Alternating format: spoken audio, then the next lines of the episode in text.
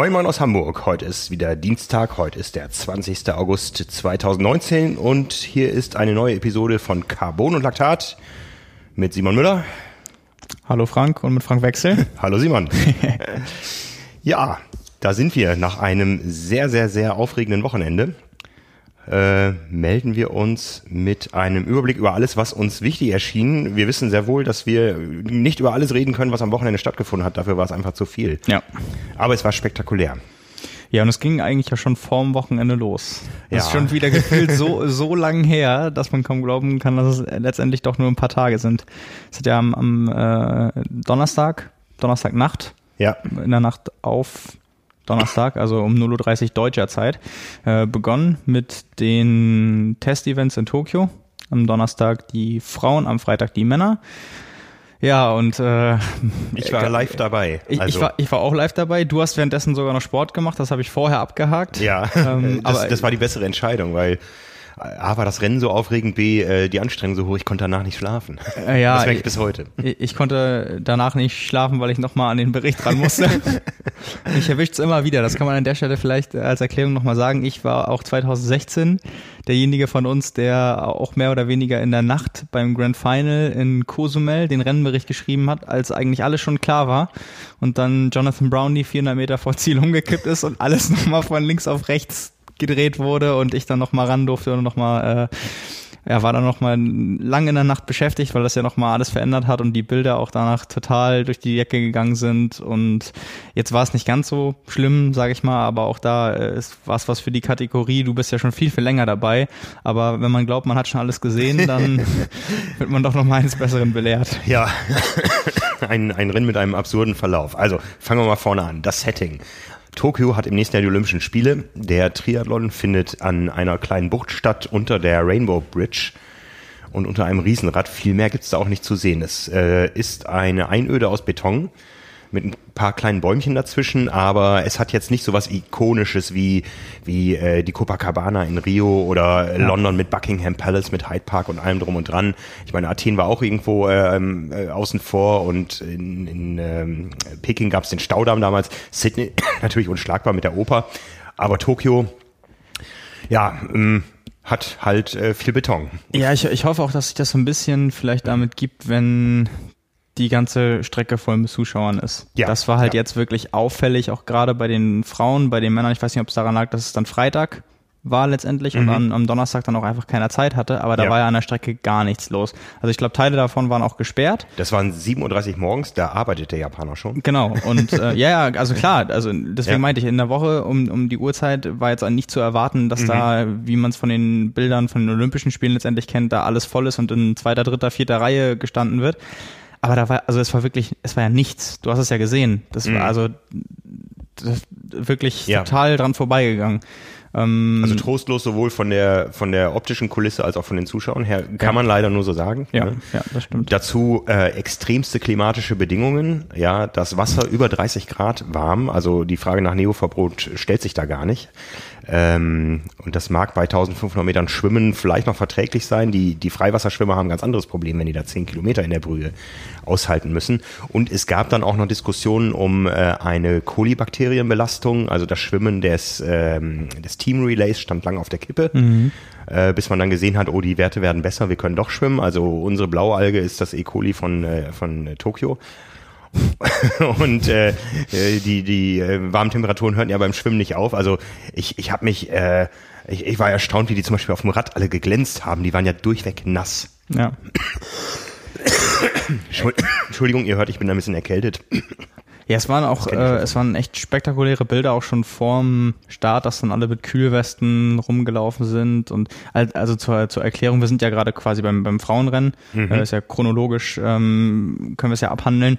Ähm, das ging ja eigentlich damit los vor dem Start schon, dass dann noch angekündigt wurde, dass aufgrund dieser Hitze in Kombination mit der hohen Luftfeuchtigkeit ähm, das Format geändert wurde. Genau, da gibt's dann irgendeinen Index, der aus diesen ganzen ähm, Klimabedingungen äh, gebildet wird und der war eben zu hoch, als dass man die Athletinnen und ähm, Wie war es bei den Männern? Ich habe das Männerrennen nicht live geschaut. Ähm, Männer war normal. Da war es normal. Ja. Also die Athletinnen, da war dieser Index eben höher. Man konnte die keine zehn Kilometer laufen lassen und ähm, ja, man kann sich drüber streiten. Ja, also, man das nicht konnte, ist halt die Frage. also ja, ähm, zumindest wurde entschieden, die Laufstrecke ist nur fünf Kilometer lang. Es gab auch viele Kommentare bei uns. Ey, ja. beim Ironman ist es genauso und da wird ein Marathon gelaufen und so. Und äh, ja, das hat dann natürlich auch dazu geführt, wie ernst nimmt man dieses Format noch, auch in den Verbänden. Es ging ja auch für viele Verbände um die Olympia-Quali. Ja, von daher war das Ganze schon, hatte schon spektakuläre Vorzeichen. Ja, es hat ja genau, genau, es war vorher spektakulär, es war danach spektakulär, genau. es war wirklich, äh, ja, aber vielleicht dazu, das ging ja wirklich von bis, also Nationen, die vor dem Start direkt gesagt haben, okay, wenn es keine olympische Distanz ist, ist jetzt auch die Quali damit hinfällig. Also ganz egal, wie mhm. das Ergebnis ausfällt, wenn fünf Kilometer gelaufen werden, ist uns das nicht aussagekräftig genug oder wie auch immer. Oder wenn man es halt streng nehmen muss, es steht in den Qualikriterien drin, äh, bei dem Rennen über die olympische Distanz, das war es de facto nicht, sprich ähm, hinfällig. Ja. Ähm, bis über Nationen, die zu dem Zeitpunkt noch gar nicht wussten, wie es letztendlich gehandhabt wird. Also äh, ob danach nochmal was umentschieden wird. Ähm, ich glaube, da konnte man sich so kurz vorm Start äh, gar nicht so sicher sein, es sei denn, man hat eine klare Aussage bekommen. Ähm, bei den Amerikanerinnen zum Beispiel war es jetzt so, dass die haben nichts geändert. Da hat sich Summer Rappaport jetzt direkt qualifiziert. Bei den Deutschen auch nicht. Laura Lindemann hat die Quali geschafft. Und ähm, ja, deswegen war da schon so ein großes Durcheinander, wie man jetzt in, wie man damit umzugehen hat und es wurde anders gelöst. Also Nationen, ja. die vorher gesagt haben, okay, wir machen es definitiv so, andere, die das lange irgendwie gefühlt selbst nicht wussten und andere, die gesagt haben, hey, egal, das ist das äh, Quali-Event, das sind hier die Bedingungen und ähm, wir sind jetzt hier und ändern auch nichts, weil sonst wird das unübersichtlich. Mhm. Ähm, ja, und zum Rennen selbst, ähm, gerade ja schon gesagt, Summer Rappaport als äh, US-Amerikanerin qualifiziert. Was man vielleicht eher gedacht hätte, ist, dass sich natürlich mehr oder weniger muss man ja sagen, Katie Safiris erstmal qualifiziert. Ja. Die ist allerdings auf dem Rad gestürzt. Das war ja eine sehr unschöne Szene beim Umgucken nach hinten, dann gegen so einen Pfeiler oder so eine Absperrung gefahren und ja, richtig richtig schön hingelegt. Ich glaube, dann wird, hat sie oder Tommy Safiris, ihr Mann, äh, bekannt gegeben, mit 23 Stichen irgendwie genäht. Mhm. Und ja, also richtig üble Geschichte. Hat auch noch eine und, zweite Amerikanerin dann mitgerissen? Genau, ja. Ähm, wer war's? Kirsten Casper. Ja. Ähm, ja, also bitter, aber so schnell kann es halt dann gehen. Und das ist ja immer, das ist ja immer die Diskussion mit diesen Eintagesrennen. Ich mhm. meine, in Amerika, wir hatten die Diskussion schon häufiger einfach mit den, mit den Trials, wo es dann auch gar nicht die Möglichkeit gibt, jetzt wie im Triathlon sich über eine Gesamtwertung noch zu qualifizieren, also auf mhm. anderem Wege. Wenn an dem Tag was passiert oder du krank bist oder so hast, du hast keine keine Chance dann. Mhm. Ähm, ja, von daher mal gucken, wann, wann sie überhaupt wieder fit und einsatzbereit ist.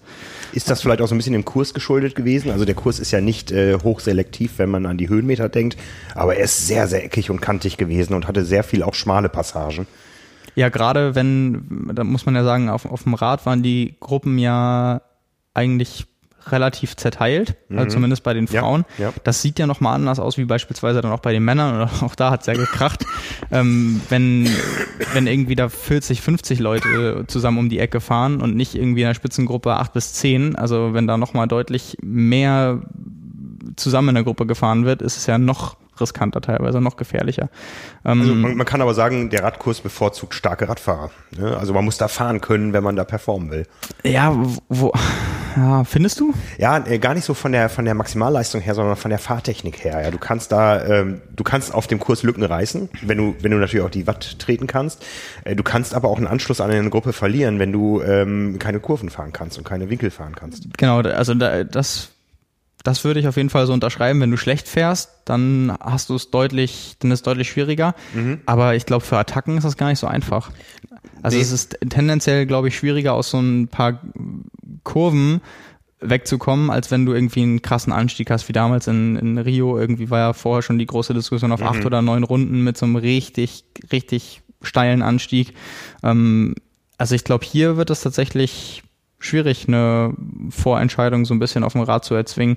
Gerade wenn man kein, kein so starker Läufer ist vielleicht. Ich meine, Jonas Schomburg mhm. hat es probiert bei den Männern. Er ist auch weggekommen, aber sogar bis auf 20 Sekunden zwischenzeitlich. Aber das war halt auch von relativ kurzer Dauer. Sowas dann mhm. über einen gewissen Zeitraum erstmal noch auszubauen und dann alleine durchzufahren, gerade bei einer olympischen Distanz, ist halt doch auch dann immer noch ein vorhaben. Und das ist ja so ein bisschen wie beim Radsport. Man guckt ja auch auf die anderen und je nachdem, wer dann da wegfährt, wird ja auch reagiert. Also die lassen da ja auch nicht jeden wegfahren und dann wird halt mhm, auch alles mhm. dran gesetzt, dass da alle mitfahren. Ähm, von daher, aber das ist ja auch das ja. Schöne dabei. Aber ich glaube halt nicht, dass die, die Radstrecke das irgendwie hergibt, dass da eine große Gruppenbildung stattfindet. Man hat halt gesehen, es war zwar der Fall, aber das war eher ähm, dem Schwimmen geschuldet. Ja, weil ja. Da, da sich das Ganze schon vorher so zerteilt hat. Auf der Radstrecke selbst war es ja bei den Männern zum Beispiel so, dass die Gruppen letztendlich sogar zusammen mhm. sind. Also und dann gab es halt diese typische eine große Gruppe und wer am schnellsten läuft, gewinnt. Ähm, von daher ist es nicht auszuschließen, aber ich glaube halt auch gerade ähm, die Schwimmer wollen bestimmt von Anfang an, so wie jetzt beim Testevent auch, sowohl bei den Frauen als auch bei den Männern, ähm, es nutzen, um da vielleicht wegzukommen und auch auf dem Rad gar nicht die großen Gruppen entstehen zu lassen. Ja, sind wir wieder bei den Frauen, da hat sich da so gezeigt. Eine Britin, die vorne weggeschwommen ist, hat das ganze Rennen mitbestimmt. Ähm, ja. Taucht aber nicht in den Top Ten auf. Ja, also. Jessica Learmonth und ähm, genau auf dem Rad Spitzengruppe mit Crash dann zum Laufen und beim Laufen war die Sache dann relativ schnell klar. Ähm, muss man an der Stelle einmal sagen, Flora Duffy, zweifache Kurzdistanz-Weltmeisterin, war seit 14 Monaten das erste Mal wieder dabei im Rennen. Und ähm, ja, da war so das große Fragezeichen hinter, wie sie sich direkt schlagen wird. Guckt sie sich das nur an, um die Strecke schon zu kennen, oder ist sie schon wieder so fit, um damit einzugreifen? Dann waren es letztendlich ähm, Georgia Taylor Brown und Jessica Learmonth, die weg von gelaufen sind, direkt beim, beim Laufen auf den fünf Kilometern ähm, und Flora Duffy dahinter. Und ja, das war die ganze Strecke über hat sich das eigentlich nicht verändert und es war relativ schnell klar, die machen den Sieg unter sich aus. Ja, und Flora ich saß Duffy auf der Rolle und habe mich auf den Endspurt gefreut. Ja, ich äh, saß vor dem Laptop und habe mich auf den Endspurt gefreut. Und dann kam das Ziel, aber der Endspurt war nicht da. Genau, es kam so ein Rübergucken vorher und äh, dann haben sie gesagt, komm, wir teilen uns den ersten oder zweiten Platz mhm. oder wie auch immer und ähm, ja die Diskussion, viele haben es sicherlich ja auch äh, schon, schon mitbekommen, waren dementsprechend groß, ähm, weil sie am Ende disqualifiziert wurden durch die Regel, dass man kein gleichwertiges Ergebnis herbeiführen darf. Also was ja so ein bisschen impliziert, der Athlet ist verpflichtet, im Rennen sein Bestes zu geben. Und das Beste ist nicht, wenn man sich an die Hand nimmt und gemeinsam gerade in Führung liegend über die Ziellinie läuft. Und ähm, ja, dementsprechend, also eine, ein Unentschieden bewusst herbeiführen ist halt verboten und äh, das wussten sie offensichtlich nicht, sonst hätten sie es bestimmt nicht gemacht. Ähm, aber ja, dementsprechend wurden sie dann tatsächlich disqualifiziert und Flora Duffy ist dann als kam als Dritte über die Ziellinie und ist letztendlich Erster geworden. Und was das Ganze ähm, noch ein bisschen ja, tragischer gemacht hätte, wäre also äh, die, die Kriterien bei den Briten, bei der britischen Nation für Olympia sind so, wenn man ähm, das Podium beim Testevent gemacht hätte, wäre man qualifiziert gewesen. Das heißt, als Erste und Zweite hätten sie die sichere Quali für, fürs nächste Jahr gehabt. Jetzt hat aber auch der britische Verband gesagt, okay, dadurch, dass es auf fünf Kilometer äh, verkürzt wurde, erkennen wir das nicht an. Das heißt, es war für die beiden, es wäre so oder so egal gewesen. Wenn sie äh, Das wussten sie vorher oder ist das, das hinterher? Das wussten sie vorher, aber deswegen hat es für sie halt keine Rolle gespielt, welchen Platz sie belegen, weil ja. es, es, gab die Quali nicht. Tragischer wäre es halt dann gewesen, wenn sie Erster und Zweiter geworden wären, weil es nicht um den Sieg gegangen wäre, sondern weil sie wus äh, gewusst hätten, wir sind egal in welcher Reihenfolge, Erster und Zweiter sind beide qualifiziert. Wir haben alles, also wir haben alles, was wir wollen, so nach dem Motto. Mhm. Und es spielt keine Rolle, wer jetzt gewinnt. Und dann nicht qualifiziert gewesen wären, weil dann die Disqualifikation ähm, gewesen wäre. Jetzt war es für die beiden halt egal. Es war irgendwie viel, viel Aufruhr jetzt und unschön, aber es hat letztendlich keine Auswirkung, weil mhm. ähm, dieses Quali-Kriterium von, vom Podium bei, beim Testevent hat es dann schon nicht mehr gegeben. Deswegen hat es jetzt keine direkten Auswirkungen. Gab es da Preisgeld für das Rennen, weißt du das? Das ist eine gute Frage. Also ja, warum nicht? Müsste es. Eigentlich schon, ja. ja. Also ist nur das, das, was ihnen entgangen ist und die Ehre auf der Olympiastrecke im Testevent Erste und Zweite gewesen. Ja, aber das, äh, die, die Ehre scheint ihnen ja relativ egal gewesen zu sein, sonst hätten sie das auch ausgesprintet, wenn, Ja. ihnen, wenn ihnen das wichtig gewesen wäre, dass sie die Siegerin vom Testevent Ja. gewesen wäre. Ja, die äh, Regel gibt es äh, wohl seit ähm, fünf Jahren ungefähr. Mir war sie, oder seit sechs Jahren, mir war sie bekannt. Ja, ich habe davon mal irgendwie gehört. Ich weiß, dass das irgendwann mal eingeführt wurde, aufgrund irgendwelcher Begebenheiten. Äh, den beiden Athleten war sie offensichtlich nicht bekannt. Ja. ja ich meine, das ist doch auch logisch. Also ich, ich, ich, das, ich kann mir das auch nur so erklären, dass es in dem Moment so, vielleicht haben sie einfach aus dieser britischen Brille, dadurch, dass es für die, äh, für alle Briten einfach um nichts mehr ging, dadurch, dass die, die Quali nicht mehr machbar gewesen wäre durch das Rennen, äh, das Ganze auf, auf die leichte Schulter genommen. Ja. So nach dem Motto, hier, wir haben jetzt ein gutes Rennen gemacht und komm, äh, aber Sie sind ja, Ja. auch Freundinnen, Trainingskolleginnen. Ja. also von daher ähm, wollten sie sich da nichts mehr antun. Ja, ja, es, es Ja. ist halt ärgerlich. Also es ist, es ist, ist total unschön, ne? wenn Ja, ja. erste und zweite und vor allem war es ja auch eine super starke Leistung. Du hast es ja schon gesagt, Jessica Learmans kam als erster aus dem Wasser, ist äh, allen davon geschwommen, ist auf dem Rad für die erste Viertelstunde allein weggefahren, Mhm. also richtig abgeliefert und dann am Ende noch so stark gelaufen und dann kommt nichts bei rum. Durch ja Eigenverschulden muss man ja ganz klar sagen. Also man muss äh, gerade, wir hatten die Diskussion hier mit den, äh, die, die Regel wurde ja irgendwann nochmal so verschärft oder hat nochmal für Diskussionen gesorgt vor ähm, den Olympischen Spielen, weil dann die Diskussion mit den Brownies war, erster und zweiter und da wurde ja über sowas schon mal nachgedacht und gerade wenn man dann aus Großbritannien kommt, sollte man ja vielleicht damit vertraut sein, weil die machen ja auch nicht seit gestern erst Triathlon. Aber ja, gut, ist Ja. jetzt äh, Ist passiert. Ich glaube, das äh, wissen jetzt alle Profi-Athleten Ja. weltweit, dass man äh, nicht äh, um einen Sieg nicht sprinten darf. Äh, dann ist man auch ganz schnell ganz raus. Ja.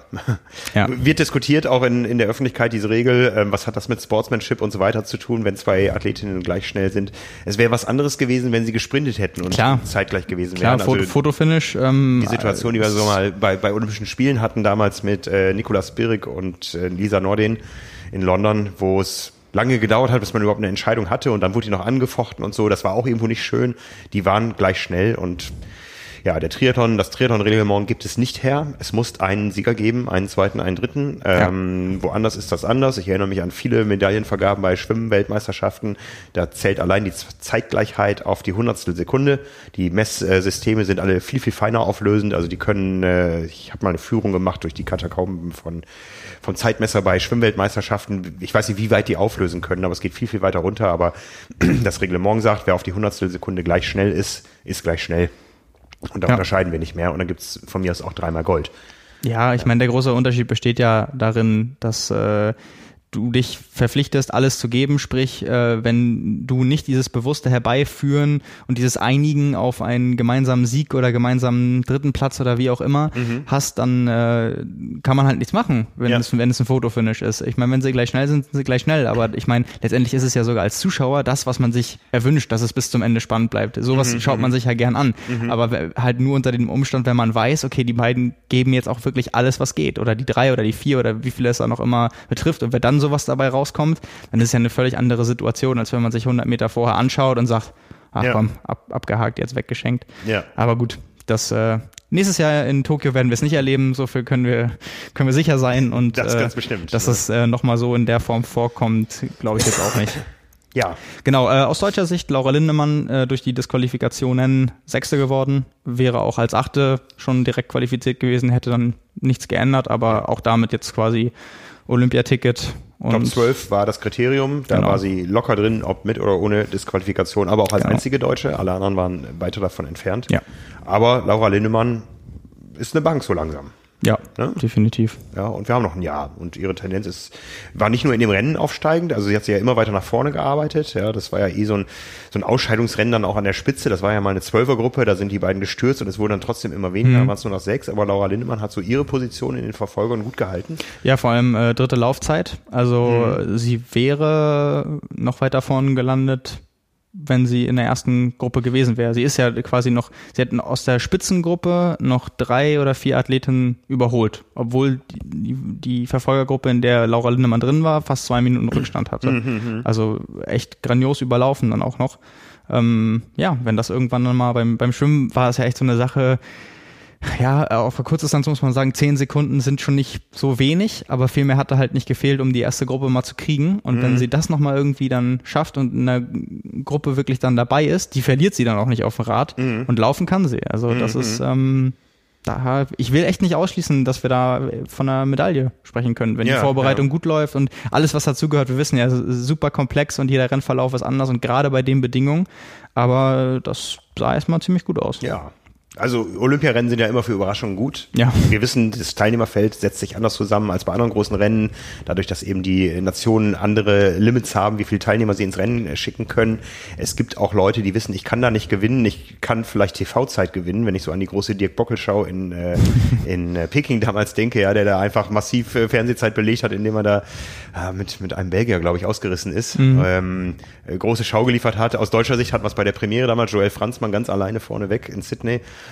und äh, wer weiß, wer sich da auf solche Spielchen einlässt, nächstes Jahr in Tokio, ein höheres Podium gibt es nicht, ein größeres. Gute, gute Überleitung. Jonas Schomburg.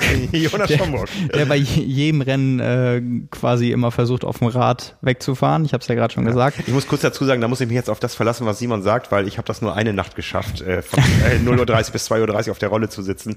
Das hat mich so für den Freitag gegrillt, dass ich äh, dann den nächsten Tag nicht mehr nochmal neu aufgestanden bin. Ja, ich war ganz gespannt aufs Männerrennen und habe es dann auch noch durchgezogen, aber es war schon, war echt äh, keine, keine gute Zeit. Ja. also urzeitmäßig. ähm, ja, also bei den, bei den Männern waren, gab es auch riesige Überraschungen. Also das komplette Podium ähm, hätte man vorher, glaube ich, nicht unbedingt so vermutet. Also schon auch im Vorbericht habe ich die zwei von den drei, muss man sagen, die da stehen, zwar so als Mitfavoriten ähm, betitelt, aber dass jetzt, dass es so sich also so selektiv wird, dass am Ende die drei wirklich in einem als als Trio vorne weglaufen, hätte man auch nicht, ähm, glaube ich, vorhersehen können. Äh, genau einmal äh, Jonas Schomburg ähm, auf dem Rad äh, probiert, ein paar Kilometer durchgehalten, dann eingeholt worden. Ähm, vielleicht um das einmal vorwegzunehmen, letztendlich äh, Zehnter geworden, auch direkt qualifiziert. Ähm, hat er dann aber am Ende, um den Sieg nichts mehr mitzureden, ich habe ja gerade schon gesagt, beide Radgruppen zusammengefahren, als große Gruppe vom Rad gestiegen und dann waren es letztendlich äh, Tyler Mislachuk, äh, Kaspar Stornes und Helden Wild, die ähm, sich abgesetzt haben. Jonas Schomburg war dann auch noch dabei, äh, fiel dann ein bisschen zurück und die drei haben das dann unter sich ausgemacht. Und zuerst äh, sah das äh, zu meiner großen Freude nach einem norwegischen Sieg aus. Ähm, und äh, ja, dann wurde äh, Kaspar am Ende nochmal überholt äh, im Endsprint, aber ja, das war dann für Tyler Missalchuk auf jeden Fall bisher so der größte Erfolg, den er hatte. Der war auch echt im Zielinterview dann ziemlich äh, emotional und wenn die Umstände halt auch so sind, äh, klar, Vincent Louis war nicht dabei, Javier Gomez war nicht dabei, Mario Mola war nicht dabei, ähm, Alistair Brown, die glaube ich hat, können wir jetzt auch sagen, wahrscheinlich keine Ambition mehr nächstes Jahr da was zu reißen bei Olympia. Es sei denn, Hawaii und Nizza laufen so katastrophal, dass er sich alles nochmal anders überlegt. Aber ansonsten, wenn man die drei jetzt dann nimmt, waren halt alle da und alle haben unter den Umständen mit der richtigen Streckenlänge alles gegeben. Und wenn man mhm. da halt weiß, man kommt aufs Podium und man kommt mit der Hitze so gut zurecht und die, die drei sind am Ende noch äh, 30, 27, 30, 27 und 30, 36 gelaufen, ähm, das gibt halt enormes Selbstbewusstsein. Also ich glaube halt schon, dass wenn du da realisierst, okay, es sind komplett die gleichen Bedingungen und du kannst da mitmischen, das sind halt alles drei Athleten, die vorher nicht vielleicht unbedingt gedacht hätten, das ist so realistisch, dass ich hier ja. auf dem Podium lande, dann könnte ich mir schon vorstellen, dass das was mit dir macht. Also das war, das war schon eine kleine Überraschung. Ja. Also da, dahinter äh, Gustav Eden, Jonathan Brownlee auf 4 und 5. Ähm, ja, also. Würdest du, Entschuldigung, würdest du es Alistair zutrauen? Der ist ja zweimal Olympiasieger gewesen. Würdest du es ihm äh, zutrauen, dass er da nochmal nochmal angreift und es äh, leisten könnte? Oder glaubst du, er hat für sich selbst realisiert, nee, meine Zukunft liegt dann doch eher auf äh, Hawaii? Ich glaube absolut, dass er das leisten könnte.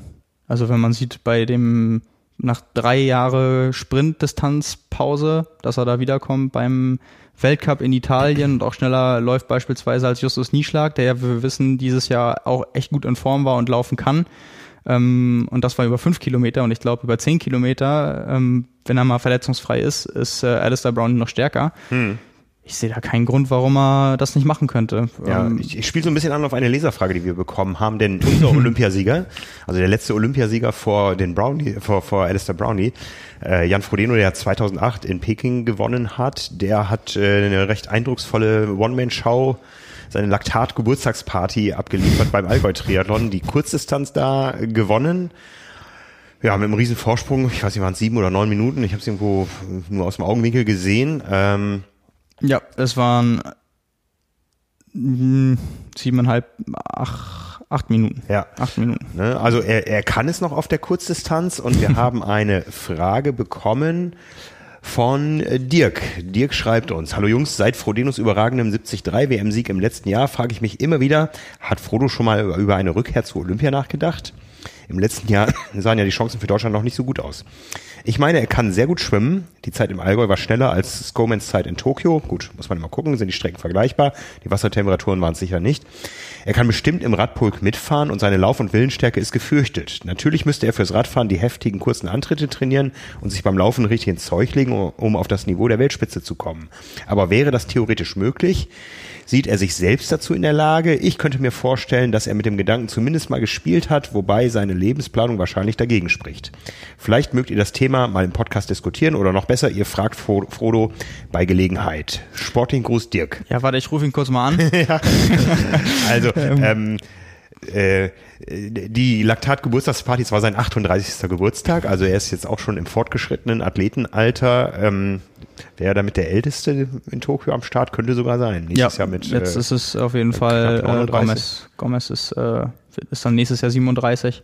Mhm. Ähm, also zu der F Frage, wie er das selbst sieht, kann ich auf jeden Fall sagen, das hat er schon beantwortet. Letzten Oktober, nachdem er auf Hawaii zum Zuschauen verdammt war, wurde er das gleiche mal gefragt. Äh, hat er gesagt, das ist einfach, es ist einfach ausgeschlossen. Ja.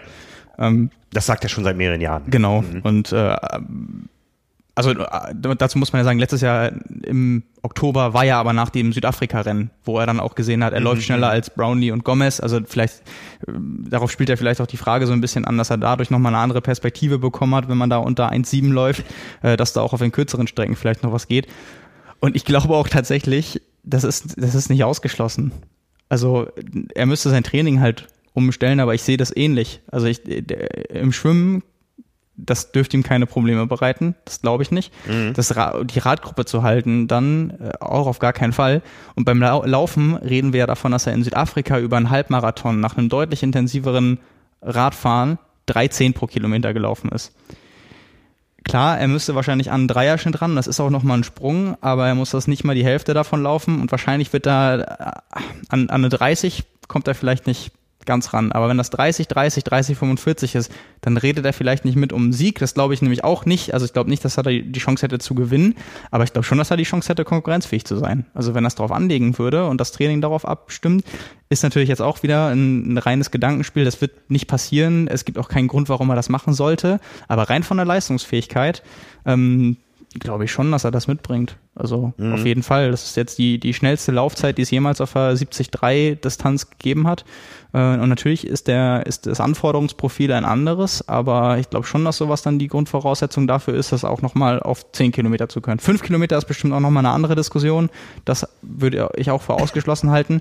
Aber wenn man sieht, dass er da wirklich jemand wie, wie Alistair Brownlee, auch wenn der vorher Verletzungsprobleme hatte und so weiter, aber dass dann Javier Gomez an ihn ranläuft, mitläuft und dann Seitenstiche bekommt und anfängt zu gehen, es ist ja auch schon aussagekräftig. Ja, also, ja. Ähm, das ist eine berechtigte Frage, auch wenn sie für viele natürlich erstmal so unrealistisch klingt. Ähm, ich glaube nicht, dass er da unter ferner Liefen landen würde.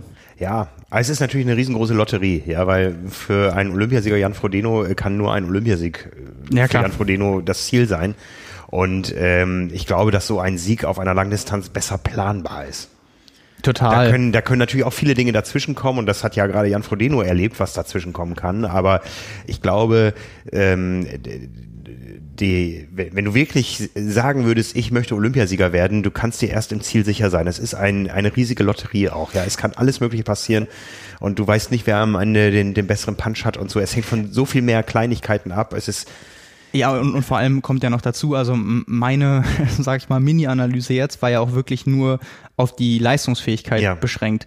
Wenn du das alles dazu nimmst, bedeutet das natürlich auch, du brauchst Testrennen, natürlich mhm. über diese mhm. Distanz. Was bedeuten würde, du müsstest in der WTS starten. Mhm. Und jeder weiß, selbst wenn, wenn du nicht alle Rennen machst, also seien es mal vier, fünf Rennen, du wirst nicht alle gewinnen. Und jetzt hat Jan Frodeno den Status, wir haben letzte Woche drüber gesprochen, ähm, eigentlich alle Mitteldistanzrennen, die er ins Ziel gebracht hat, hat er gewonnen. Und wir mussten etliche Jahre zurückgehen, die Rückenprobleme auf Hawaii ausgenommen, bis mhm. wir mal den ersten, zweiten oder dritten Platz gefunden haben. Ja. Ähm, davon abgesehen, dass er auf Mittel- oder Langdistanz bei einem Finish noch nie außerhalb des Podiums gelandet ist. Mhm. Ähm, diesen Status hast du dann sofort verspielt. Weil du landest in der WTS ähm, dann halt mal auf Platz sieben oder so. Mhm. Das ist einfach so eine Leistungsdichte. Das wird dann passieren. Du hast vielleicht auch mal einen Radsturz oder es ist irgendwas ja. und du kommst dann bei einem Rennen nicht ins Ziel und dann hast du es halt jedes Mal. Also jetzt wirklich auf dieses Beispiel, Jan Frodeno würde jetzt sich nochmal dazu entscheiden. Dann ist natürlich erstmal großes, große Aufruhr irgendwie und der Fokus darauf und dann wird man nach ein paar Rennen irgendwie feststellen, fünf Rennen im Jahr, mhm. eventuell sogar kein Sieg ähm, oder ein Sieg aber vier Rennen nicht. Das ist auch ein schönes Zitat, äh, Überleitung äh, im Interview, was jetzt äh, online ist von Andreas Rehlert, hat er auch gesagt, am Ende des Tages nach so vielen Jahren Triathlon muss man sagen, du, du verlierst deutlich mehr Rennen, als du gewinnst.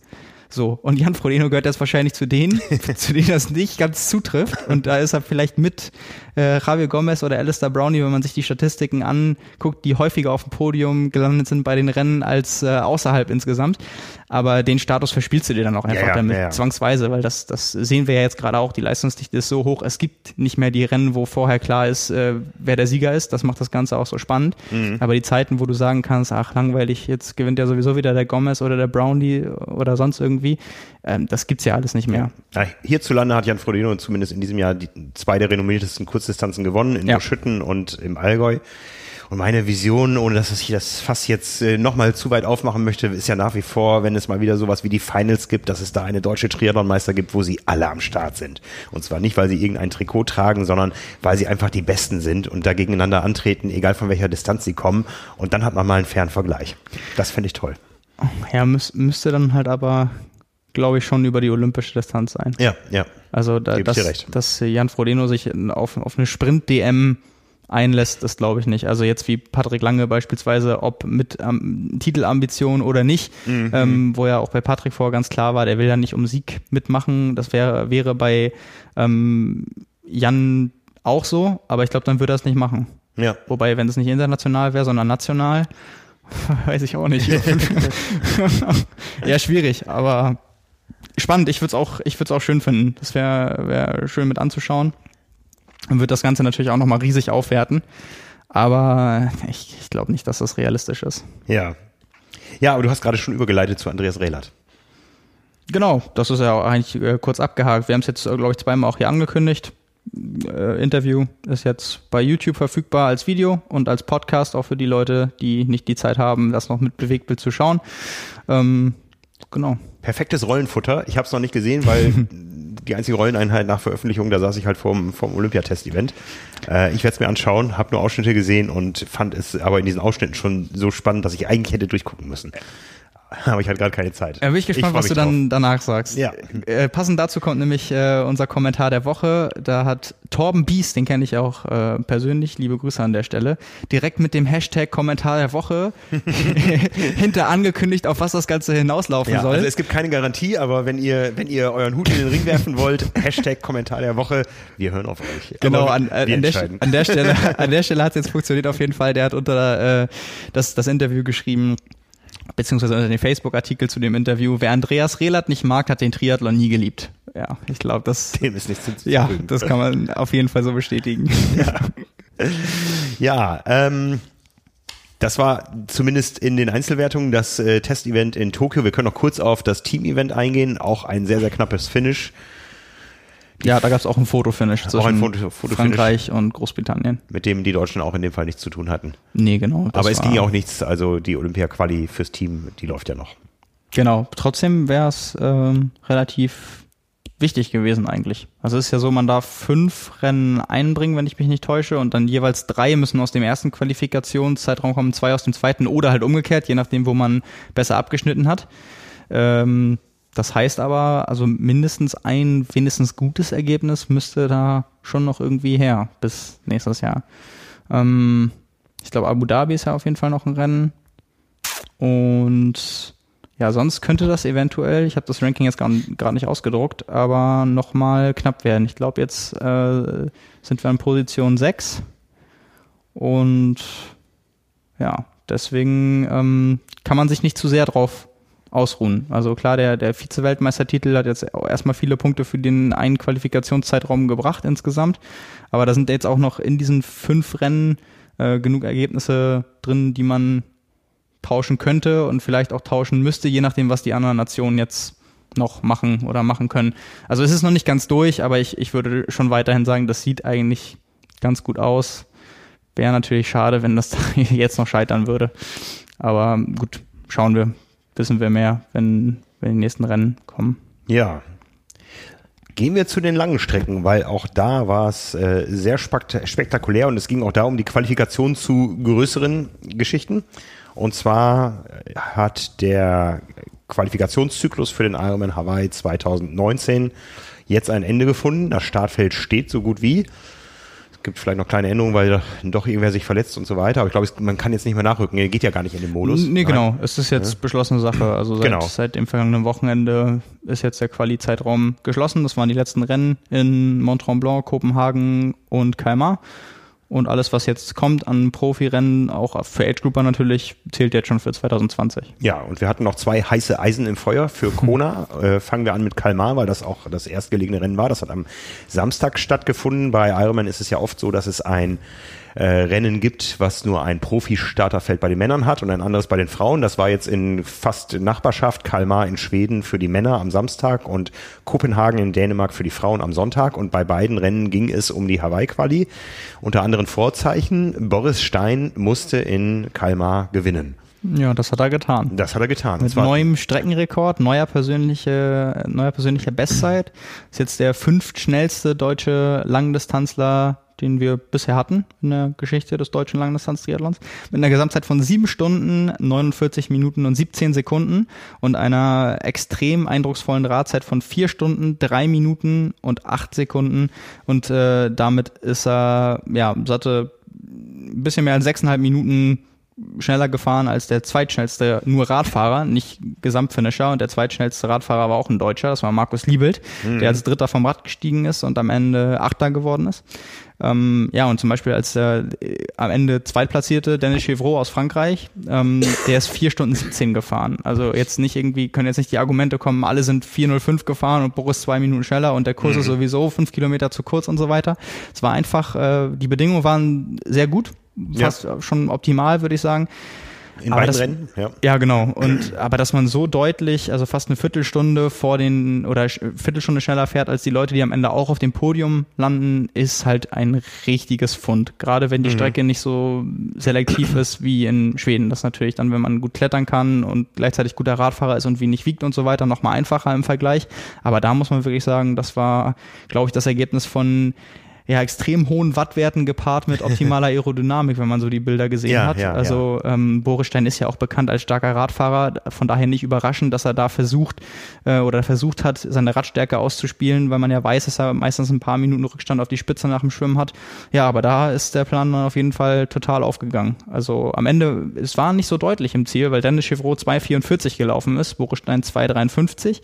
Ähm, am Ende waren es knapp zwei Minuten. Ähm, aber ja, das ja. war wirklich. Ähm, der war irgendwie schon so ein bisschen aus der, aus der Wahrnehmung verschwunden, der Boris. Ja, letztes Jahr Hawaii spontan abgesagt. Genau, nachdem ja. er sich noch über damals noch mit äh, Punktesystem beim Ironman Kopenhagen qualifiziert hat. Damals war es nämlich umgekehrt, die tauschen immer durch. Damals war Kopenhagen das Männerrennen und Kalmar das Frauenrennen.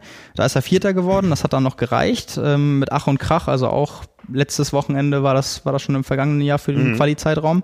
Da dann noch durch die Punkte die Hawaii-Quali geschafft und dann den Start absagen oder hat, hat ihn abgesagt durch Verletzungsprobleme und seitdem ja, äh, war es ruhig geworden. Ja, war dann wirklich mit also mehrere Probleme angefangen, dann wieder was anderes zugezogen und ähm, ja, also von daher, das war glaube ich auch der Grund dafür, dass er da sehr, sehr entspannt rangegangen ist. Mhm. Einfach glaube ich durch diese diese Zufriedenheit darüber, dass er überhaupt wieder Triathlon machen kann und mhm. schmerzfrei ist. Und ähm, ich habe ja letzte Woche auch schon gesagt, die Vorzeichen durch die olympische Distanz beispielsweise, die er gemacht hat äh, beim Frankfurt City Triathlon oder auch durch das Rennen äh, in, in Weißsee, waren ziemlich gut. Und das hat er jetzt auch deutlich bestätigt. Also ich glaube, er ist auch so ein Kandidat, wo man sagen würde, im Verhältnis Mittel- zu Langdistanz ist er auf der Langdistanz auch deutlich stärker. Und ähm, ja, da können wir uns vielleicht wieder drauf einstellen, so wie wir es schon mal gesehen haben auf Hawaii, dass dann ein Boris Stein vielleicht einen Ticken später aus dem Wasser kommt, aber dann zum Wendepunkt in Harvey auf die große Gruppe aufgeschlossen hat ja. und mal sehen, was das dann mit dem Rennen macht. Also ja. Ich glaube, da haben sich alle, haben wir auch gesehen am, am, am Rennbericht, äh, riesige Resonanz, große Freude. Das, das haben alle sicherlich verfolgt nach diesem schwierigen Jahr und den ganzen Problemen. So ein Befreiungsschlag mit so einer eindrucksvollen Zeit und Leistung. Mhm. Ja, an der Stelle nochmal herzlichen Glückwunsch. So ja. Echt. Großartige Leistung. Da ist er wieder, der Boris. Und bei den Frauen, da waren die Vorzeichen etwas anders. Ähm, Anne Haug, letztes Jahr Dritte auf Hawaii gewesen. Das heißt, sie musste nur noch ein Rennen ins Ziel bringen in diesem Jahr, um wieder auf Hawaii dabei zu sein. Dann war sie verletzt im Sommer, musste den Ironman Frankfurt absagen und ist mit der Ansage nach äh, Kopenhagen gefahren. Ähm, ich werde das Ding irgendwie ins Ziel bringen, um mich zu qualifizieren, auch wenn ich über die Laufstrecke krieche. Mehr oder weniger ist das der Originalwortlaut zumindest ihres Managements. Ja, und dann äh, hat man gesehen, sie ist ähm, gut geschwommen, sie ist grandios Rad gefahren. Und beim Laufen hat man dann gedacht, okay, jetzt geht's los, gleich fängt sie da an zu wandern, um das Ding ins Ziel zu bringen. Aber dem war nicht so. Ja, grundsätzlich, wenn man Anna Haug beim Laufen zuschaut, hat das äh, auch optisch, ganz egal wie schnell oder langsam sie läuft, immer ziemlich wenig mit Kriechen zu tun, weil ja. das echt immer so rund aussieht. Also ich glaube ähnlich ähm, kennt man das nur von Miranda Carfrey, von der ich immer sage, das ist eigentlich der schönste Laufstil, den ich kenne und äh, der, der flüssigste Laufstil und das ist echt so ästhetisch. Und bei Anna Haug ist es halt ähnlich. Also das ist wirklich, da, da siehst du richtig die Geschwindigkeit. Mhm, mhm. Zum Beispiel im Gegensatz äh, zu Jan Frodeno, der zwar häufig am schnellsten unterwegs ist, aber durch lange Schritte und durch diese Größe sieht das nicht so schnell aus im Vergleich und mhm. langsamere Schrittfrequenz und so weiter. Aber bei Anna Haug siehst du halt richtig, da ist ordentlich Frequenz drin und äh, läuft schön aufrecht und da siehst du im Vergleich zu den Konkurrenten, also es gab ja Ironman Kopenhagen, wurde ja übertragen auch, konnte man im Livestream sehen und immer wenn ich da dann zugeguckt habe ähm, und da hin und her geswitcht wurde zwischen äh, Anna Haug, Camilla Petersen, äh, häufiger auch Michelle Westerby, weil das ja auch das, das Heimrennen von ihr ist und sie auch lange Zeit noch äh, richtig gut lag im Kampf um die Hawaii-Quali, ähm, da hast du schon echt einen großen Unterschied gesehen. Also auch was, was die Geschwindigkeit angeht. Ja. Und letztendlich ja. muss man sagen, Anna Haug ähm, ist zwar am Ende deutlich langsamer geworden, aber ist jetzt zum Beispiel, also ihre Laufzeit am Ende waren zwei Stunden 57 und 26 Sekunden. Und ähm, das war eine Viertelstunde schneller als die, als der zweitschnellste Marathon bei den Frauen. Mhm, mhm, also da reden wir halt nicht nur von zwei, drei Minuten, sondern das ist ja eine Viertelstunde beim Marathon. Da rein an der Zeit sieht man ja wirklich schon, dass das ein riesiger Unterschied ist. Und ja. das hat man halt auch optisch gesehen. Also wenn Anna Hawk läuft, ähm, dann sieht das schon echt immer ziemlich gut aus. Ja. Ähm, auch wenn es dann am Ende, wie gerade schon gesagt, äh, sie ist das Tempo nicht durchgelaufen, sie hat sehr schnell losgelegt, ähm, war jetzt ja auch relativ deutlich noch unter drei Stunden, aber wenn der Trainingsrückstand dann vielleicht im Oktober nicht mehr so eine große Rolle spielt und keinen direkten Einfluss hat und dann alles zusammenkommt, auch wenn die Bedingungen dann natürlich andere sind, also warum nicht noch zwei, drei Minuten schneller laufen? Ja, ja. Also äh, Minimalziel natürlich locker erreicht, ins Ziel gekommen genau. und die Hawaii-Quali in trockenen Tüchern. Äh, obendrauf dann der deutliche Sieg mit zwei Teilstreckenrekorden. Ich glaube auch das Radfahren war Streckenrekord in Kopenhagen. Das mit Laufen 10 auch. Kilometer äh, Plattenreifen von Kilometer 170 Schluss, bis äh, 180. äh, trotz Schleicher nicht geschlichen, kann man sagen. Ja, ja genau. Also, das ist noch solide zu Ende gefahren. Und dann, und das ist jetzt eine ganz interessante Ausgangslage für alles, was noch kommt, deutsche Bestzeit auf der Langdistanz. Ja. Ähm, die Ausgangslage, wir hatten eine lange, lange bestehende äh, Bestzeit über zehn Jahre von Sandra Wallenhorst aus Rot. Und dann passiert innerhalb von 13 Monaten, dass drei deutsche Frauen, drei verschiedene deutsche Frauen genau. äh, diese Zeit unterbieten. Ja, zunächst war es Daniela Bleimehl bei ihrem äh, Herzschlagfinale gegen äh, Lucy Charles im letzten Jahr in Rot. Dann hat ähm, Laura Philipp nachgelegt in Barcelona, wo sie sich schon äh, vor dem Hawaii-Rennen 2020 äh, im Jahr 2019 für Kona qualifiziert hat. Nein, bei, bei, ihrem, bei ihrem Langdistanzdebüt? Bei ihrem Langdistanzdebüt 2018 für 19 qualifiziert hat. Und äh, dann kommt auf einmal Anne Haug, die nur ins Ziel kriechen wollte und setzt dem noch einen drauf. Acht Stunden 31 und wie viele Sekunden sind wir jetzt? 32. 32, 8, 31, 32 ist na, ab jetzt das Maß der Dinge. No. Das wird, wenn wir nicht äh, ähnliches Wetterglück in Kona haben werden, auch noch bis ins nächste Jahr bestehen. Und ich könnte mir vorstellen, dass ähm, da, äh, natürlich geht's in Kona erstmal um eine ganze Menge, auch um die deutsche Ehre. Ähm, und die deutsche Ehre hat irgendwo was auch mit äh, podiumsnahen Platzierungen zu tun, ganz bestimmt. Ähm, aber im nächsten Jahr könnte es äh, auch darauf hinauslaufen, wer, wer ähm, schreibt diese Geschichte fort? Wer wird die beste Deutsche aller Zeiten? Ja, vielleicht auch, wer wird die erste Deutsche unter 8 Stunden 30? Ja. Also das ist ja... Das wäre doch mal cool, wenn das in einem Rennen ausgetragen würde. Ja, definitiv. Ähm. Vielleicht wird es ja Frankfurt. Oder Rot. Wer weiß. Oder Rot. Keine ja. Ahnung. Ja, aber also.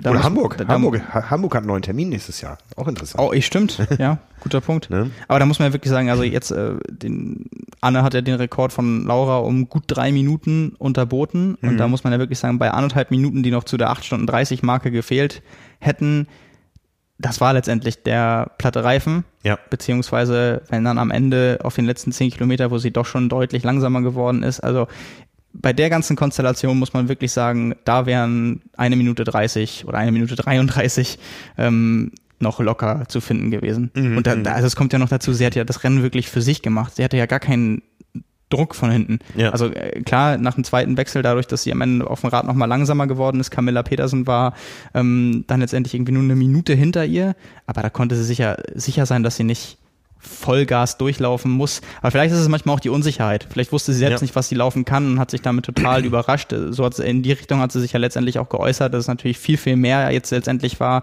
als sie vorher gedacht hätte und sich mhm. auch erhofft hat.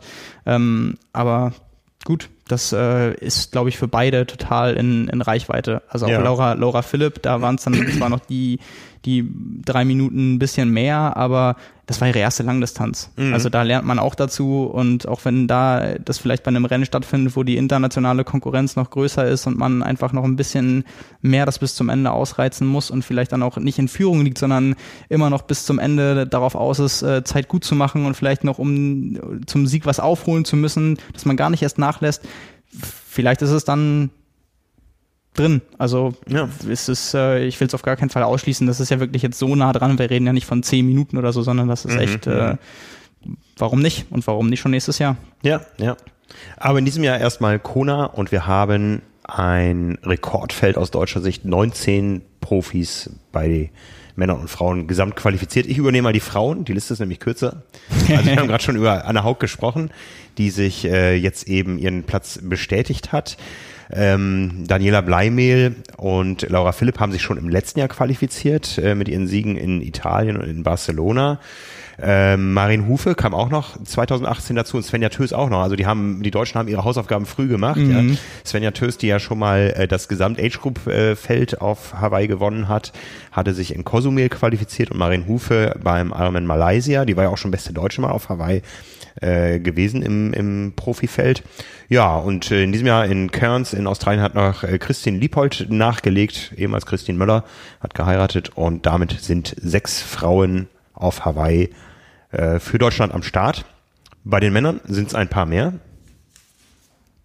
Soll ich mal übernehmen? Übernehmen du ruhig, ähm, genau. Ja, genau, die äh, drei üblichen Verdächtigen aus Frankfurt. Ähm, die da allesamt ihr, ihre Quali bestätigt haben, ja vorher schon qualifiziert waren. Sebastian Kienle, Jan Frodeno, Patrick Lange. Sebastian Kienle, der für nächstes Jahr sich dann eine andere Art und Weise der Qualifikation suchen muss. Nicht, dass er es äh, in den vorherigen Jahren nicht äh, auch geschafft hätte, aber jedenfalls verfällt damit die, die Fünf-Jahres-Regel, die ja von 2014 jetzt bis 2019 gültig ist, dass er nur ein Rennen jeweils im Jahr ins Ziel bringen muss, also muss sich dann regulär qualifizieren dürfte ihn, glaube ich, nicht vor allzu große Herausforderungen stellen. Mhm. Ähm, aber wer weiß, dann läuft so ein Rennen mal irgendwie nicht und wenn man dann in irgendwas reintritt und das Rennen vielleicht dann mal beenden muss. Vielleicht macht das ja auch früh klar und wird 73 Weltmeister. ja. ja. Du, all, alles, alles möglich, aber da, da merkt man halt mal bei so bei, bei Athleten, die definitiv auch auf Hawaii Top-Favoriten sind, wenn da bei dem Sommerrennen, bei dem Quali-Rennen irgendwas passiert und sei es wirklich wie jetzt in Frankfurt, das hat ja keinen Einfluss, aber du trittst irgendwie in einen Stein oder in eine Scherbe rein und damit war es das erstmal und du musst ein spätes Quali-Rennen machen, dann ist quasi die ganze Saisonplanung echt hinüber. Also das wirkt dann schon Risiken, wenn du dich nicht mehr darauf verlassen kannst, dass du, natürlich wollen die Athleten alle ein gutes Rennen machen und natürlich äh, ist bei den Bestätigungsrennen jetzt das Ziel von Jan Frodeno, Patrick Lange, Sebastian Kienle immer trotzdem zu gewinnen. Ja. Aber sie wissen halt auch, wenn das nicht ist, dann muss ich nur ins Ziel kommen und dann ist der Fokus auf Hawaii gerichtet, so ja. wie bei Patrick jetzt zum Beispiel ja. dieses Jahr. Aber das ist dann für, für Sebi nächstes Jahr auf jeden Fall nicht mehr der Fall. Mhm. Dazu kommt dann äh, 2018 noch ähm, Andi Böcherer äh, Ironman Italien gewonnen. Lukas Krämer, äh, Stefan Schumacher, beide beim äh, Ironman Argentinien qualifiziert, auch noch äh, im Dezember 2018. Äh, Nils Frommholt mit seinem überragenden Rennen beim Ironman Südafrika dieses Jahr. Äh, ebenfalls Maurice Clavel, auch Andreas Dreiz noch, äh, war ja ein, ähm, eine Kontinentalmeisterschaft und ich glaube, Andreas Dreiz hat da als Sechstplatzierter noch den letzten Slot bekommen.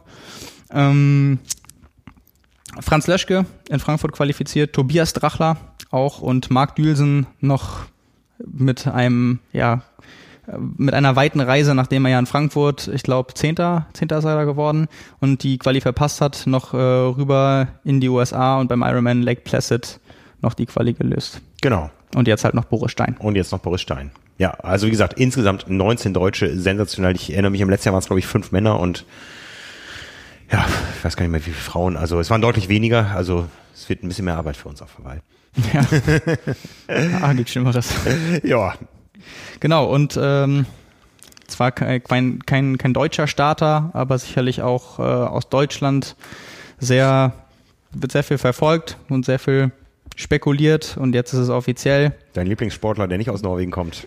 Hätte ich nicht besser sagen können. Ja, Lionel Sanders hat es auch geschafft mit einem zweiten Platz äh, sich qualifiziert und ja, war, war mit seinem Rennen super happy. Also ist ganz gut geschwommen, 51 Minuten, 4 Stunden 15 auf einem relativ äh, schwierigen Radkurs, ähm, hat sich früh an die Spitze des Rennens gesetzt, ich glaube bei Kilometer 50 schon, ist dann äh, zusammen mit seinem Landsmann Cody Beals, der auch letztes Jahr schon gewonnen hat in Mont Tremblant, weggefahren, ähm, hat ihn dann abgeschüttelt, so vier bis fünf Minuten rausgefahren und ähm, ja, beim, beim Laufen erstmal sehr solide los und dann hat er selbst auch gesagt, bei Kilometer 17 hat er dann die Splits bekommen und hat gesehen, okay, äh, Cody kommt deutlich näher und dann wusste er bei Kilometer 17 schon, okay, er wird das Rennen auf gar keinen Fall gewinnen.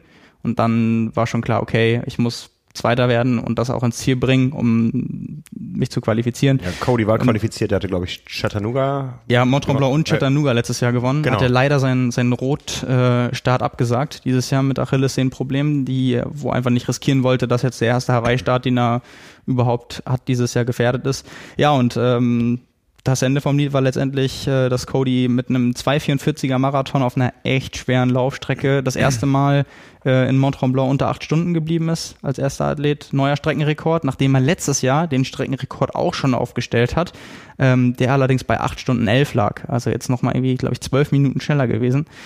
Und äh, ja, das war schon eine ganz schöne Ansage. Da mhm, haben sich zwei, mhm. zwei Indoor-Fahrer gefunden. Also Cody, Cody Beers hat in der Vorbereitung äh, neun lange Ausfahrten gemacht, jetzt auf den Ironman Mont Tremblant, äh, sechs Stunden jeweils, alle auf der Rolle.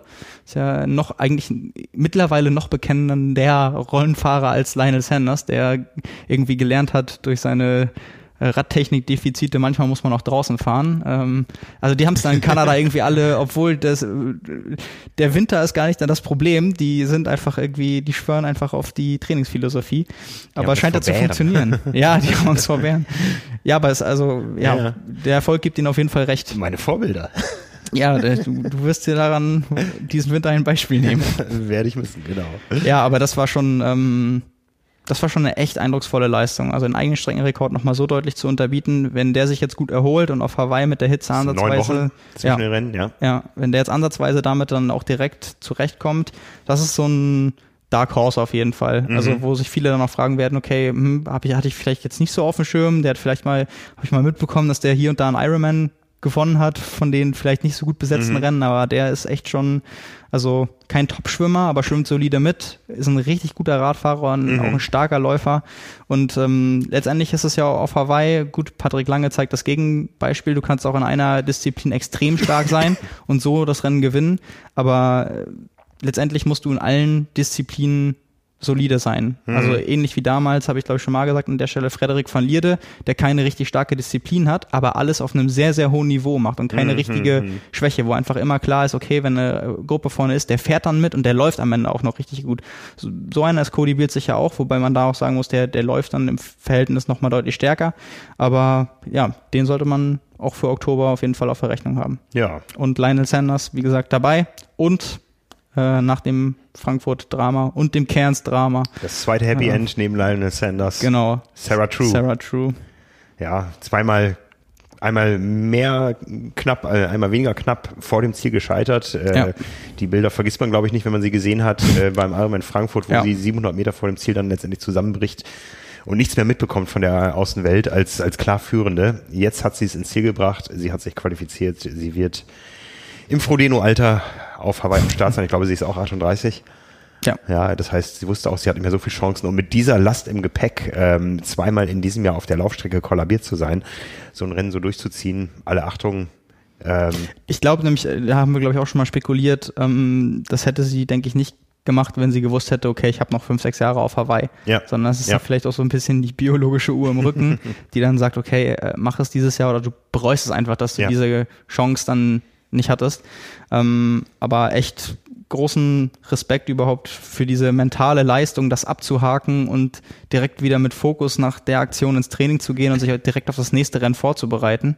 Ähm, und natürlich auch für die für diese körperliche Herausforderung, das alles in so kurzer Zeit zu verkraften. Also kann man gespannt sein, wie sie, also ihr, ihr, sie hat sich ja mit einem zweiten Platz qualifiziert. Carrie Lester hat gewonnen in Mont Tremblant, auch relativ deutlich. Und da hat man auch schon gesehen, normalerweise ist Sarah True stärker.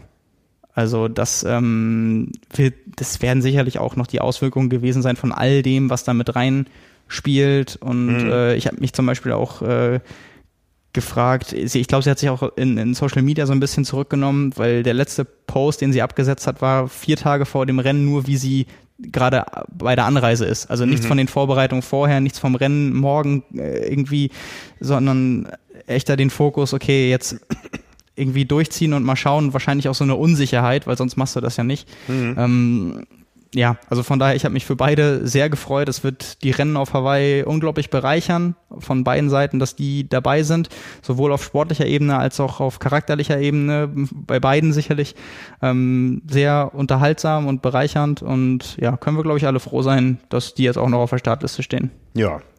Das große Drama um Sarah True war natürlich auch Teil unserer Reportage vom Ironman Frankfurt auf äh, YouTube, auf unserem Kanal Triathlon Insider. Fällt mir gerade ein, wir haben, wir haben die Szene selber nicht drin, aus äh, ja, fast Pietätsgründen.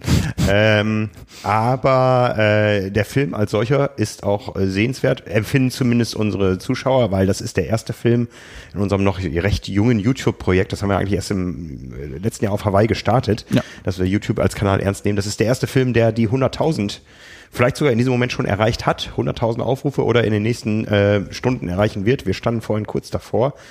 Da sind wir echt stolz drauf. Ja, also da haben wir in einem Jahr ordentlich was aufgebaut und anscheinend kommt unsere Art der Reportagen da irgendwie an. Genau, an, an der Stelle vielleicht für, für diejenigen, die sonst YouTube auch mal nutzen und das noch nicht so auf dem Schirm hatten, wir bespielen das ja auch regelmäßig. Also haben da unterschiedliche Formate. Ja. Jetzt zum Beispiel mit dem, mit dem Interview ähm, auch sicherlich etwas, was wir so beibehalten wollen.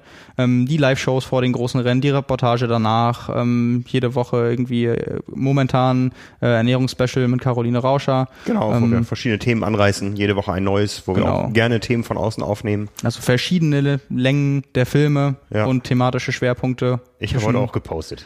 Ja, du hast auch gepostet. Ich habe heute meine Ansage gemacht. Ja, wollen, wollen wir da jetzt, dann können wir, das ist eine gute Überleitung. Also, wer es schon gesehen hat, weiß, um was es geht. Ich habe einen Film gepostet mit dem Titel äh, Warum, wo und wie ich mich im Jahr 2020 für den Ironman Hawaii qualifizieren werde. Ich habe, äh, wir haben schon ein paar Mal so drum rumgedruckst, du wusstest ja schon länger besch- Bescheid. Ich stehe auf der Startliste des Ironman Südafrika in genau 222 Tagen von heute und meinen Weg dahin ähm, werde ich auf YouTube begleiten. Ja, werde da so ein paar Vlogs, wie es modern heißt, äh, Videoblogs äh, posten vielleicht so im Wochenabstand ein bisschen Einblick geben. Und äh, ja, mein Ziel ist die Quali für Hawaii 2020. Hast du mal geguckt, wo die lag in den letzten Jahren? Äh, ja, es ist ein bisschen schwer vergleichbar. In diesem Jahr war es sehr windig und zwar so windig, dass natürlich die ganzen Radzeiten und Laufzeiten irgendwo ein bisschen verblasen waren, aber die Schwimmstrecke auch gekürzt war. Es ist nicht wirklich vergleichbar, aber ich sage, mit einer Zeit von 9 Stunden 30 ist man mit einer 90-prozentigen Wahrscheinlichkeit dabei. Dann wäre eine 9 Stunden 20 besser. Eine 9 Stunden 20 wäre besser, ja. Es hat auch schon einer kommentiert, ja, du musst die Wechselzeiten noch dazu zählen. Also mein, mein, meine Marschrichtung ist Stunde Schwimmen, fünf Stunden Radfahren, drei Stunden 30. Und dann schrieb einer, ja, du hast die Wechselzeiten vergessen. Nein, die sind da schon drin.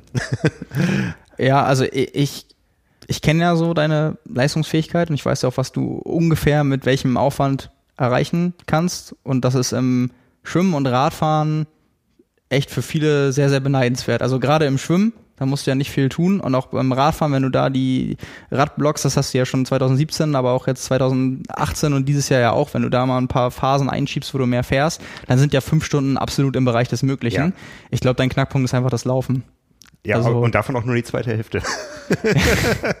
ja, gut. Ja. Le Leute, die eine Langdistanz äh, gemacht haben, ähm, also nicht, nicht Leute wie ich. Also selbst Anne Haug wird langsamer, hast du gesagt. Eben. Ja, klar. Aber ja. Auch, auch, für, für drei Stunden 30, also gerade mit, mit einem Wechsel noch drin. Ja. Also, also ich, ich, ich weiß, wo meine Schwächen liegen. Ja, das, äh, ich kann jetzt nicht sagen, Laufen ist meine Schwäche. Meine größte Schwäche ist sicher erstmal Gewicht und sowas. Das kommt alles, alles äh, zusammen. Aber ich habe jetzt eben noch diese 222 Tage und werde jetzt erstmal mit den Grundlagen anfangen. Ähm, mache das Ganze öffentlich. Äh, also ich habe heute Morgen, als ich, als ich hier im Büro ankam, nachdem der Film um 7 Uhr online gegangen ist, hatte ich schon 40 Anfragen auf Strava. Äh, die Leute wollen mir, mir folgen. Und äh, ja, ich mache da alles öffentlich. Da können auch andere noch was raus lernen. Viele schütteln vielleicht auch den Kopf und sagen, nee, so kann man das gar gar nicht machen. Ähm, Freue mich drauf und äh, wie gesagt, ich habe meine mein Ziel ist es, mich zu qualifizieren. Da stehe ich auch zu. Ich rede nicht um den heißen Brei rum. Das sehen wir oft genug bei Profi-Pressekonferenzen. Einer muss ja mal was sagen. Das habe ich damit getan. Es kann natürlich sein, dass ich mich damit hoffnungslos blamiere. Aber ähm, ich werde daran arbeiten mit, äh, mit so einem hochgesteckten Ziel würden wir als Medium ja den meisten Leuten erstmal als grundsätzlich empfehlen, sich einen Trainer zu nehmen. Ja. Machst du das auch? Äh, das Training mache ich auch, ja. Nein, also du wirst, du wirst dich selbst trainieren. Ähm, bis zu einem gewissen Grad ja und ich werde gucken, wie weit ich bis zu diesem gewissen Grad komme. Ja, ich habe ja dieses Jahr ohne Trainer gearbeitet. Ich finde einfach, äh, der größte Vorteil eines Trainers ist A, der Austausch. Den haben wir aber auch hier. Den haben wir auch mit Experten, mit denen wir sprechen. Damals habe ich das gebraucht, weil Training für mich ja eigentlich wieder was Neues war, nach mhm. 19 Jahren Pause. Ja. Ähm, ich habe viel gelernt. Ich traue mir zu, einen Trainingsplan zu schreiben für jemanden, der sich für Hawaii qualifizieren will. Ähm, das funktioniert natürlich nicht, wenn man es für sich selber macht. Ja, ich glaube aber, dass ähm, mein Ansatz äh, sehr viel in die Richtung gehen wird, oder das weiß ich. Ähm, ich werde aus in, an jedem Tag gucken, was ist heute in dem Rahmen, den ich habe, zeitlich, familiär und so weiter, das Beste, was ich heute tun kann, um dieses Ziel am 29. März zu erreichen. Und dann werde ich irgendwann zu dem Punkt kommen, komme ich hier weiter ohne Trainer oder mache ich es mit Trainer oder brauche ich einfach nur mal eine Leistungsdiagnostik und daraus Ableitungen und so weiter. Grundsätzlich weiß ich, was zu tun ist und ähm, ich möchte mich nicht in eine große Abhängigkeit begeben. Ich brauche diese Freiheit, zumindest jetzt, ich sag mal, von jetzt bis zum, bis Ende November vielleicht oder so. Da, da brauche ich keinen Trainer, weil ich, ich weiß, wo meine Schwächen liegen. Ich weiß, dass ich an denen arbeiten muss. Und ähm, danach kann es durchaus sein, dass ich äh, da mehr externen Druck brauche, den auch ein Trainer ja zum Beispiel aufbauen kann. Einfach ja. durch diese Verbindlichkeit, dass man seinem Trainer Rechenschaft schuldig ist. Das weiß ich aber noch nicht. Ja. Letzte Woche schon gesagt, ich würde mich als Lauftrainer anbieten und ich äh, in der Mittagspause mal mitnehmen. Sehr gerne, sehr gerne, ja. und auch da gleich zur Erklärung, ich kann nämlich auch gleich überleiten zur Einheit der Woche. Ich weiß, du hast eine eigene, aber meine war gestern hm. Abend. Ich war beim Schwimmtraining und wurde ein bisschen von der Seniorenbahn vertrieben, weil ich in der Woche vorher übertrieben habe und musste dann auf die Bahn der Nachwuchsleistungsschwimmerinnen. Oh. Und da war die Ansage ähm, 10 mal 100 mit Abgang 315. 10 mal äh, 10 mal 200, 200 10 mal 200 mit Abgang 315. Habe ich schnell gerechnet und habe gedacht, boah, das ist ziemlich genau das Ironman-Schwimmtempo für eine Stunde. Ne? Und ähm, es wurde dann ein bisschen modifiziert. Aus den zehnmal wurden zwölfmal, aber dafür mit einer kleinen Serienpause nach jedem vierten. Ich muss gestehen, ich konnte das nicht alles durchschwimmen, äh, weil ich überrundet wurde. Wir waren aber auch zehn Leute auf einer Bahn. Das heißt, ich hatte noch ungefähr 15 Meter Vorsprung, als ich als letzter losgeschwommen bin hinter den Mädels und äh, habe dann also gekämpft, dass ich nach 150 Metern immer noch vorne war oh. äh, oder eben nicht so weit hinten, dass Ja. ich überrundet war. Also das war echt meine Einheit der Woche. Das war richtiges, ehrliches Schwimmtraining ohne so ein Kram wie Rückentechnik oder Torpedo, wie diese Übungen heißen. Das war ehrliches Schwimmtraining für, für das Ziel, äh, am 29. März äh, äh, da unten im Meer unter einer Stunde zu schwimmen.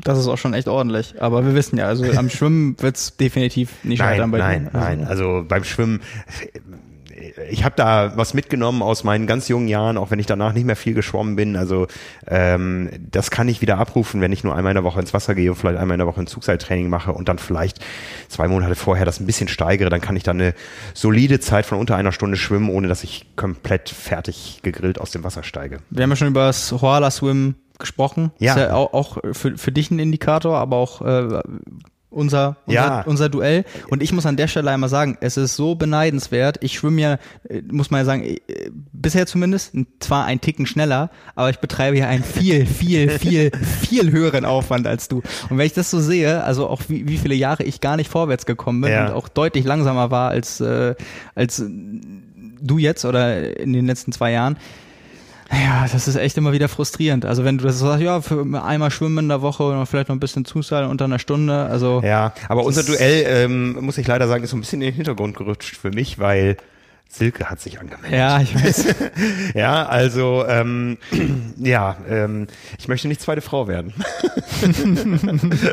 ne? Also äh, wir sind inzwischen zu viert auf der Startliste. Das droht ja so ein bisschen zu kippen. Auf einmal kam die Meldung, dass der Path Run, der sonntägliche 5 und 10 Kilometer Lauf auf Hawaii, vorverlegt wurde auf den Samstag. Und da dachten wir nur, wie konnten die das machen, diesen Lauf auf den Termin des Schwimmens zu legen? Jetzt müssen wir uns ja vom Team da komplett aufteilen. Und Ja. äh, es gibt nur, ah, das ist Käse. Und dann, dann kam aber hinterher die Erklärung, dass äh, der Passmann nur auf den Samstag gerückt ist, weil das Hohala Swim, was die noch gar nicht verkündet haben, auf den Sonntag gerückt ist. Weil die den Samstag nicht genehmigt bekommen haben. Ich nehme an, wegen irgendeines äh, Kreuzfahrtschiffs oder sowas. Ja, das ist auch, auch sehr gut für mich, weil ich habe dann direkt am Sonntag eine Ausrede zum Schwimmen. Ja, ich muss mich Samstag schon. ja. Sehr gut. Ihr werdet uns da beim Sport treiben sehen und äh, ich habe auch irgendwo äh, aus dem Augenwinkel gesehen, dass sich auch andere angemeldet haben inzwischen fürs Soala Swim. Ja, lasst uns für eine deutsche Dominanz sorgen. Na, du beim Laufen, ich äh, Pe- Peter beim Schwimmen und ich gucke mir das beides dann aus äh, Sehr gut. respektvollem Abstand an. ja, ähm, aber wo wir beim Thema sind, Anmeldung für Hawaii und so weiter. Ähm, die Starterfelder stehen ja auch bei den Age-Gruppern. Da hoffen wir, dass wir auch zeitnah dann eine, eine Übersicht euch liefern können. Aber wir suchen ja auch Stories von den Age-Gruppern. Wir haben das auf diesem Kanal schon mal angekündigt. Das ist auch eben online gegangen auf unserer Website trimark.de. Wir suchen interessante Age-Grupper-Stories. Es werden ja wieder über 200 Deutsche sein, ähm, plus Österreicher, plus Schweizer. Das ist ja auch unser Erscheinungsgebiet, äh, sowohl Print, Podcast sowieso. Ähm, wir suchen eure Stories, wenn ihr glaubt, eure Story, wie ihr euch äh, auf den Weg nach Hawaii gemacht habt, wie ihr euch qualifiziert habt, woher ihr kommt, das sei irgendwie interessant für eine Menge Leser und äh, Website-User, dann schickt sie uns an agegruppe.trimark.de. Ähm, den Aufruf dazu, den setzen wir nochmal in die Shownotes unten drunter. Genau. Ja, damit, ich habe dich eben so ein bisschen äh, abgewürgt hier. Meine, meine Einheit der Woche ist natürlich nichts im Vergleich zu dem, was du wieder ausge Ach so, ja, hast. ja, ja, können wir, genau. Ähm, ich habe eine Radeinheit genommen von Horst Reichel, der sich aktuell auch erstmal für, für Nizza vorbereitet. Äh, zweimal 20 Minuten Nizza spezifisch am Berg erstmal mit äh, 329, 327 Watt runterrollen als Pause und danach nochmal 15 Minuten mit niedriger Trittfrequenz, also bisschen K3-Training mit 270 Watt. Ähm, ja, für, für Horst sicherlich keine Einheit, mit der er irgendwie danach mehrere Tage als Regeneration zu kämpfen hat, aber ähm, ja, schon auf jeden Fall ordentliche Werte für uns alle sicherlich oder für die meisten sch schwierig zu erreichen. Mhm. Äh, ich denke mal so bei, bei Horst wird das in etwa 70,3 Leistung sein, um die 330 Watt. Ähm, ja, bei mir leider nicht. ähm, genau, war dann äh, 2 Stunden 50 unterwegs, äh, 853 Höhenmeter, 91,4 Kilometer. Ähm, das ist sicherlich auch was für die Kategorie, was man nachtrainieren kann mit äh, etwas angepassten Werten. Aber das glaube ich so eine schöne Einheit für alle, die Mittel- oder tatsächlich auch Langdistanz machen. Da kann man vielleicht noch einen 20 Minuten Intervall ranhängen, die man so auch nachtrainieren kann. Ja. Und um diese Show abzuschließen, haben wir auch noch einen zweiten Kommentar der Woche. Wir waren schon beim Thema Lionel Sanders. Genau, Kona ohne Sanders ist wie Oktoberfest ohne Bier. Und eine Antwort darauf war die Frage, also erheblich friedlicher. ja, weniger, weniger Gewalt auf dem Rad hätte es gegeben. Und äh, deswegen sind wir froh, dass äh, diese positive Art von äh, Gewalt dann doch dabei ist dieses Jahr. Ja. Gut, damit wären wir am Ende der heutigen Episode von Carbon und Laktat. Ähm, wenn ihr mehr, wenn ihr Lust auf mehr von uns habt, morgen erscheint unsere neue Ausgabe, die Triathlon 173. Wir haben letzte Woche schon ein bisschen über die Inhalte gesprochen. Es geht natürlich viel um die 73 WM, die jetzt so langsam näher rückt in Nizza. Das sind ja auch nur noch, ähm, wie, wie lange ist es denn noch? Zwei Wochen, ne? Ja, knapp drei. Knapp drei, also ja. Also zweieinhalb. Heute in zwei Wochen äh, fliegen wir und werden aus Nizza berichten. Also alles, was ihr über das Rennen wissen müsst. Äh, wie, wie nennt Nils es immer? Das Mitschnackerwissen? Genau, das Mitschnackerwissen, ja. Genau, das findet ihr in unserer Triathlon 173. Die Abonnenten haben sie schon. In der App ist sie natürlich auch schon erschienen, am Kiosk dann ab dem Mittwoch dieser Woche. Und wir hören uns wieder am Dienstag der nächsten Woche. Genau. So ich kuriere mich bis dahin aus und äh, huste dann nächste Woche nicht so ins Mikro. Euch allen eine gesunde Woche, alles Gute und einen schönen Restsommer. Der kommt ja jetzt nochmal richtig. Ja, wollen wir, wollen wir mal schauen. Hoffentlich äh, schränkt er jetzt das Training nicht zu sehr ein. Ah, außer für alle, die sich für Hawaii qualifiziert haben, die können dann Hitzetraining draußen machen und nicht auf der Rolle. Aber ansonsten, ja, vielen Dank fürs Zuhören und bis zur nächsten Woche. Bis dann. Ciao, ciao.